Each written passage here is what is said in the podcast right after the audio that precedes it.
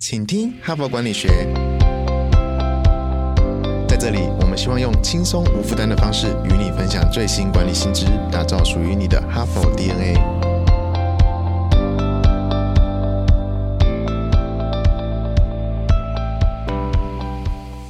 Hello，各位听众朋友，大家好，欢迎回到我们今天的节目，我们又见面了。我是这个礼拜的代班主持人，HBR 资深文稿编辑，我是敦化。我们这一周的主题内容是五代同堂管理学，讨论在同一个职场中，不同的世代阶层要怎么保持良好的沟通与合作，发挥五代同堂的最大效益。那在前三天的节目中哦，我们有比较具体的跟大家分析了关于年龄的刻板印象会带来哪一些危害，以及每一个世代有什么独特的社会特质，世代之间又应该要怎么有效的沟通。如果还没有听的听众朋友，记得要回去补听哦。好，那我们今天继续分享我们这一个礼拜最后的一篇文章，也是在谈世代之间的沟通，不过比较特别一点。这一篇文章的作者是一个领导力发展顾问公司的执行长，叫做乔迪格利克曼。他写了一篇文章，标题是“你比部署年轻又如何”。大家听这个文章的题目就知道，我们今天要分享的重点呢，就是讲年轻主管。跟年长部署的相处之道，这篇文章哦，我觉得非常的实用。我自己本人也曾经推荐给我的一个好朋友，真的是他也觉得很有感，所以我很高兴哦，今天可以选到这一篇文章出来跟大家做分享。在我们大部分的情况下，主管或上司感觉直觉起来就应该是会年纪比我们还要大。通俗来看也是这样，因为随着你年龄的增长，你的职位也会不断往上升嘛。但是越往高处走。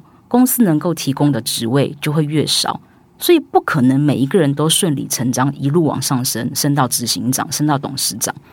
那另外还有一种情况，就是说某一个员工他可能真的很资深，专业度也很高，对公司的贡献也很大，但是他就是不想当主管。为什么？因为晋升管理阶层就表示你要花很多的时间去管理团队，去审视预算，去进行决策。那有些人就对这些事情没有兴趣啊，他只想花时间在他的专业上继续的磨练，或者呢，他有其他的优先事项，他不想要把自己的时间分配给呃，身为一个主管要去做的一些事情。所以每一个人的状况都不一样，每个人的考量也都不一样，不是每一个人都想要变成总监，想要变成总经理。其实关于我不想当主管这个主题哦，我们杂志也有相关的文章。我们这个哈佛管理学哦，不是只有教大家要怎么成为创业家或是执行长，最重要的还是说你要认清自己的职业选择。那我也很希望之后有其他机会的话哦，可以跟大家深入分享这方面的文章。好，我们今天把这个主题再抓回来哦。一个团队里面呢，主管的年纪是最轻的这一种情况，其实已经越来越多见了。甚至有一些公司，如果他是二代接班，那面临这些副职辈的公司元老，其实也是很类似的情况。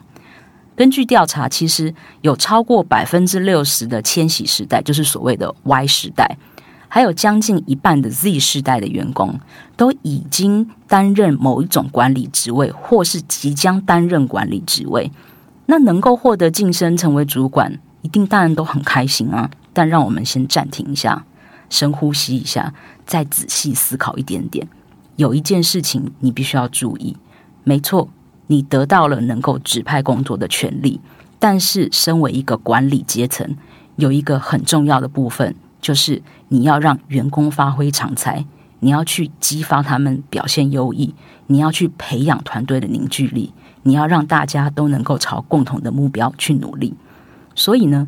如果你的团队中大部分的人都比你年长，都比你资深，你要面临的挑战就是怎么样去赢得他们的信任，怎么样让他们能够服从你，怎么样能够赢得他们的尊重。以下呢，就是你可以采行的四个关键策略，让我们一条一条来看啊。第一条就是克制你的不安全感。一个年轻的主管刚刚走马上任，多多少少都一定会很担心，想说。这个同事会认真看待我这个人吗？诶，如果你会这样子想的话哦，还记不记得我们在第一集提到的年龄后设刻板印象？就是你会断定别人会根据你的年龄去判断你这个人。你可能每天心里都在想：我是不是看起来太年轻了？我是不是讲话听起来不够专业？我是不是行为举止投足看起来不够严肃？诶，这些部署是不是其实私底下都看不起我？你不要一直去想这些问题，你应该专注在你到底做了什么才获得这个职位。你可以问问看自己啊，如果公司觉得我能力不足，他会让我来做到这个主管的职位吗？肯定是不会的。所以你有多少的能力，你可以达到多少的绩效，这些都跟你到底是几岁没有绝对的因果关系。一个经理之所以可以当经理，不是因为他刚好今年四十岁，所以他就可以当经理。年龄的多少跟你可以得到什么样的职位，可以发挥什么样的功能是没有直接关系的。你之所以可以当主管，是因为你真的有这个能力。这个能力可能是你可以做出明智的决策，或是你很擅长去凝聚不同类型的人，或者是你即使在艰难的时刻也可以保持镇定，去做出正确的判断。又或者说，其实你十分的有影响力。那我们在前两周第四十八集的内容就有讲过嘛，权力不等于影响力啊。有兴趣的朋友可以回去听我们四十八周的内容。所以呢，你要对自己有自信，你不要落入冒牌者症候群的陷阱。那什么叫冒牌者症候群？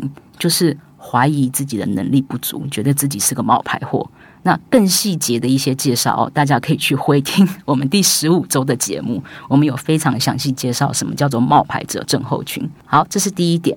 我们继续讲第二点。第二点呢，就是你要跟每一个人去形成共识，不管今天你跟你的部属之间差距多少的年纪，可能差距十岁，可能差距二十岁，这些都不重要，因为有一点是共同的，那就是如果你是一个主管，你就一定要取得员工的信赖。如果部署比较年长的话，想要取得他们的信任，确实是比较困难。所以你一定要积极的表现你的诚意。你在刚刚上任的时候，就可以与这些年长的部署呢进行一对一的交流。你可以跟他们谈论，你来到这个团队，你有什么愿景，你有什么目标，让他知道你想要将这个团队带往什么样的方向。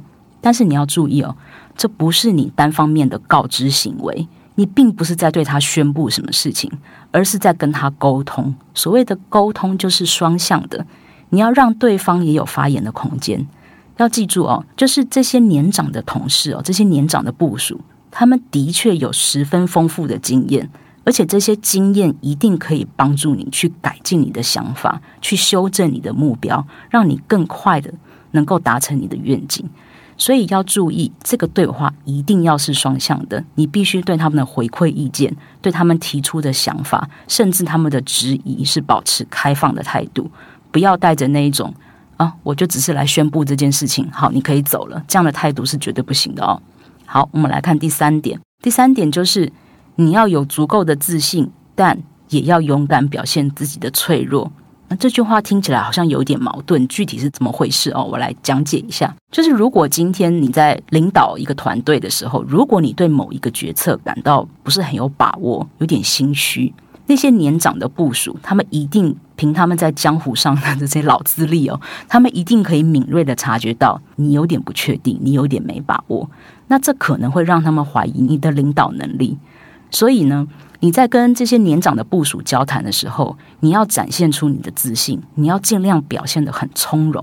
比方说，你在跟他们对话的时候，直接看着他们的眼睛，或是你用一些手势来强调你的观点。你要尽量的站直，哦，不要弯腰驼背。那说话的速度可以慢慢的讲，不要太急。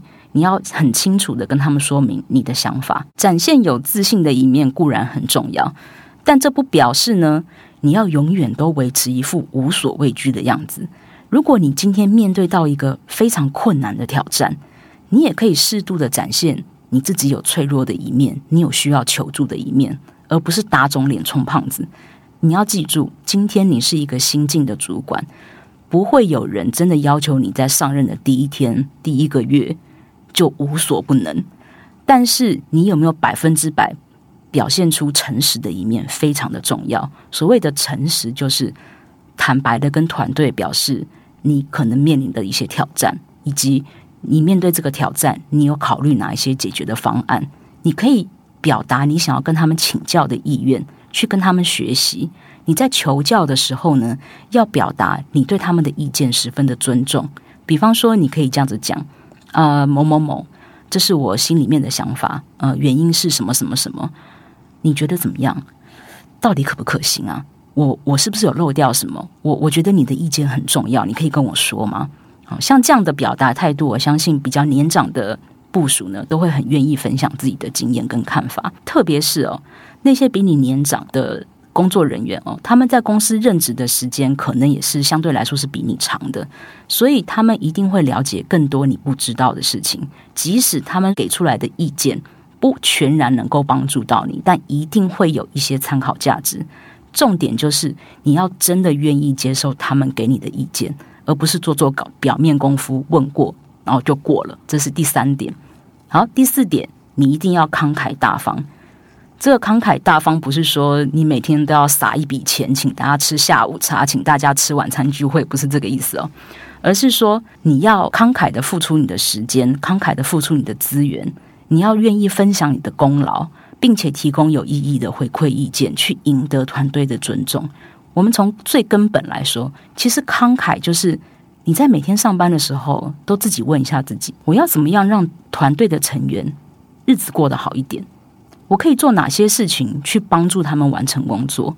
我要怎么做才可以支持他们的提案？有一点你要一直放在心里面的是，年纪比较大的员工呢，他们处的人生阶段可能跟你并不一样，所以你要花时间去了解。他们可能面临了一些困难，以及你可以怎么去帮助他们。比方，我举一个例子哦，可能你的某一个员工，他必须要花时间去处理小孩子的升学问题，那他可能就会常常请假。那他在跟你提出请假意愿的时候呢，你可以对他的请假表示很理解啊，并给予祝福，希望他的孩子可以考到一个比较好的学校啊，也可以让他知道，你不用对请假有任何的负罪感。诶，或者说你的某个员工可能健康出问题了，身体不舒服，那你可以去调整他的工作量，或者是选择性的呢，让他有弹性的工作方式，甚至呢，就让他休息几个月，让他的身体状况可以恢复，可以再回到职场上继续奋斗，诸如此类的。最重要的就是你要有同理心，同理心真的很重要，因为这是成为优秀领导人一个十分重要的特质。任何一个领导人之所以很优秀，不在于说，呃，他们能够有多大的权力，呃，到处发号施令。其实很重要的一个关键，就是他们的软性影响力、同理心啊、包容心啊、给予支持啊、愿意去聆听啊，这些特质哦，跟你是什么年龄都没有关系。任何一个年龄的人哦，都可以有这一些软性的影响力。身为一个领导人哦，最重要的就是你要去整合你的团队。你就算是晋升主管，你也不可能面面俱到。一个年长的员工，他没有当管理职，他没有去当总监，没有去当总经理，也不等于他没有能力。如何将团队里的每一个人的优点和缺点进行最好的搭配，发挥一加一大于二的效益，是领导人的必修课程。最后，也不要忘记我们这一周不断反复在强调的，千万不要落入年龄刻板印象的陷阱。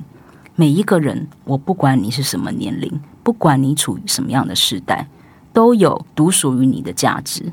怎么充分发挥这一些价值，才是最重要的。对于你个人，对于整个组织来说，都是一样重要的。好。那以上就是我们今天这一集的分享，非常感谢各位听众朋友。那星期五呢，我们的哈佛人物面对面单元会请回我们的玛丽杰跟旭荣集团的董事长黄冠华进行对谈，请我们的黄董事长来分享哦，他如何带领一间员工超过一万个人、年龄分布十分多元的企业。最后，我也十分感谢各位听众朋友给我们的留言。如果你对我们的节目有任何的建议，或者说你想要听什么样的主题，甚至你想听我们的玛丽姐跟什么样的人对谈，都可以在 Apple Podcast 的平台，或是透过我们的 Facebook 粉丝团、IG 或者是 Line 告诉我们的小编。我们都一定会努力的达成你的愿望。这个礼拜呢，都很谢谢大家的收听。希望以后有机会呢，我还能够继续来跟大家分享更多的文章内容。还有，千万不要错过明天玛丽姐与我们黄董事长的访谈。那我们就有机会再见喽，拜拜。